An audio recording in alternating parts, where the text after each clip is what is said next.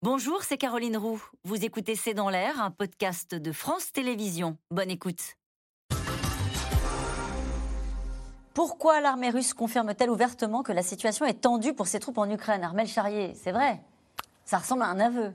Oui, parce qu'elle prépare effectivement euh, la suite de l'offensive et que du coup, elle a, à la fois un repli de la région de Kherson euh, pour se rebasculer sur une dérive de Dniepr. Elle a aussi un choix de ramener les populations euh, civiles avec elle, voulu, pas voulu, mais d'avoir effectivement une bataille qui puisse s'enclencher derrière et aussi une capacité de préparer l'opinion sur le fait que ça va être rude cette question de Liliane. Les Russes évacuent-ils réellement les civils de Kherson ou bien les prennent-ils en otage?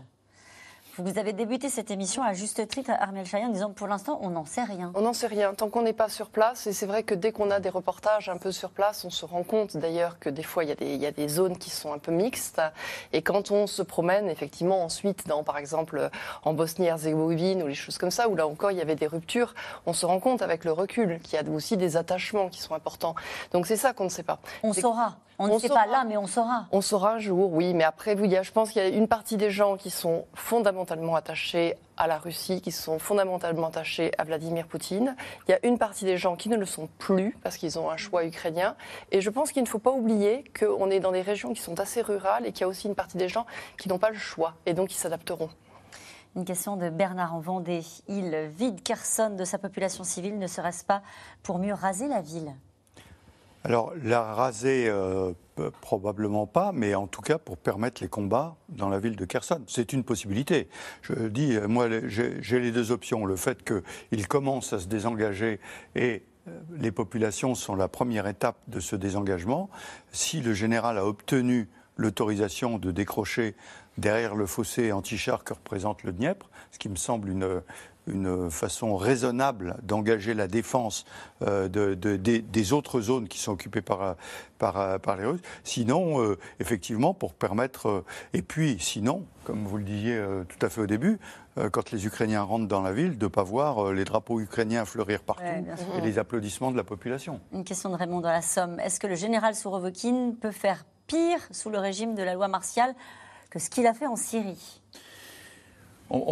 Malheureusement, le, pire n'est jamais impossible. Sauf que la Syrie, euh, la Syrie est peuplée de Syriens. C'est-à-dire qu'aux yeux des Russes, c'est fondamentalement négligeable. Là, je rappelle que la propagande officielle russe consiste à dire depuis le 24 février, nous venons libérer des frères de la décadence occidentale. Ce qui est très différent. Donc on ne peut pas se comporter avec eux comme on s'est comporté à Alep ou, même d'ailleurs à Grozny en 99.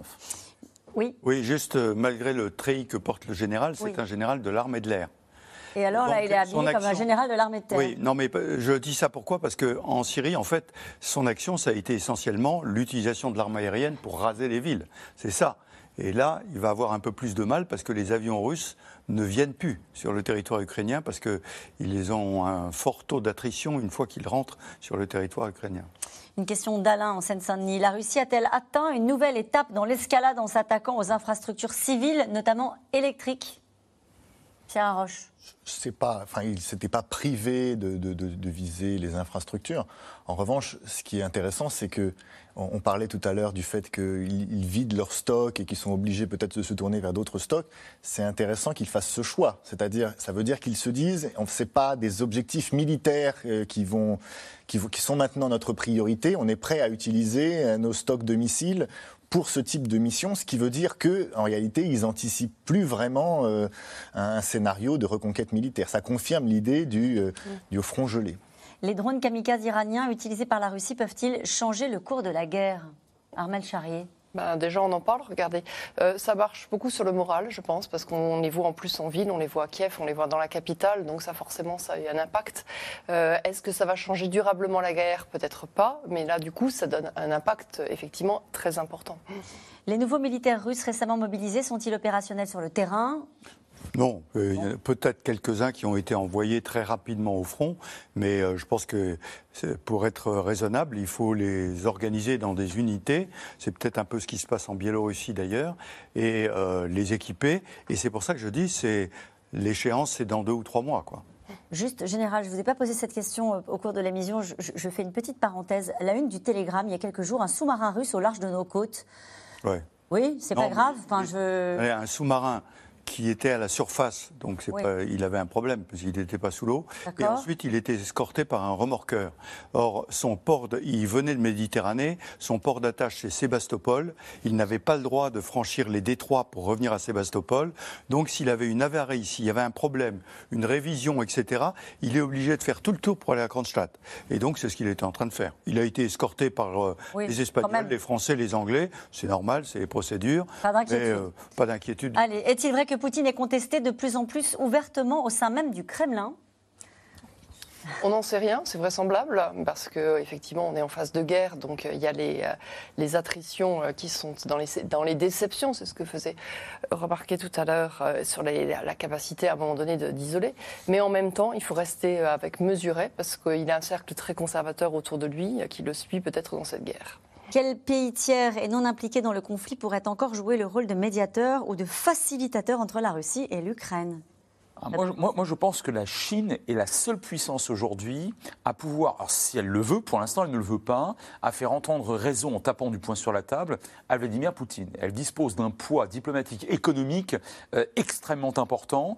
Elle a déjà mis dans la bouche de Poutine des mots stupéfiants dont on avait parlé euh, euh, ici il y, a- quelques mois de cela. Elle achète son baril à des prix, de, ses, barils de brut pardon, à des prix cassés. Elle s'est abstenue plusieurs fois à l'Assemblée générale des, Nations Unies sur, sur la Russie. Je pense que la Chine pourrait avoir cette, cet effet-là. Je pense que c'est le seul pays qui, qui- qui- Pourrait, mais elle n'en a pas envie parce que pour l'instant ça lui profite. En tout Non cas, en tout Ah, cas, elle a refusé les sanctions. Oui. Enfin, on peut, on peut quand même pas considérer qu'il s'agit d'un soutien extrêmement fort. hein. Ouais. Euh, une dernière question de Florence. Quand cesserons-nous d'avoir peur de Poutine? Il ne nous tient qu'avec ça, ces menaces, un tigre de papier. Écoutez, euh, je, je crois qu'il ne fait plus tellement peur à ce point-là, si ce n'est quand on parle sur les plateaux télévisés de la menace nucléaire, parce que ça, ça revient en permanence, alors que tous les dans gens... tous les pays, hein, la oui, France non, non, et les non, mais bien sûr, dans tous les pays. Ceci étant, tous les gens, y compris au Pentagone, disent qu'il n'y a pas de menace nucléaire pour Bon. l'instant, donc n'ayons On pas va terminer sur cette note-là. Général, merci à, à tous les quatre euh, pour cette émission qui sera rediffusée ce soir à 23h45. Il est- C'était C'est dans l'air, un podcast de France Télévisions. Alors s'il vous a plu, n'hésitez pas à vous abonner. Vous pouvez également retrouver les replays de C'est dans l'air en vidéo sur France.tv.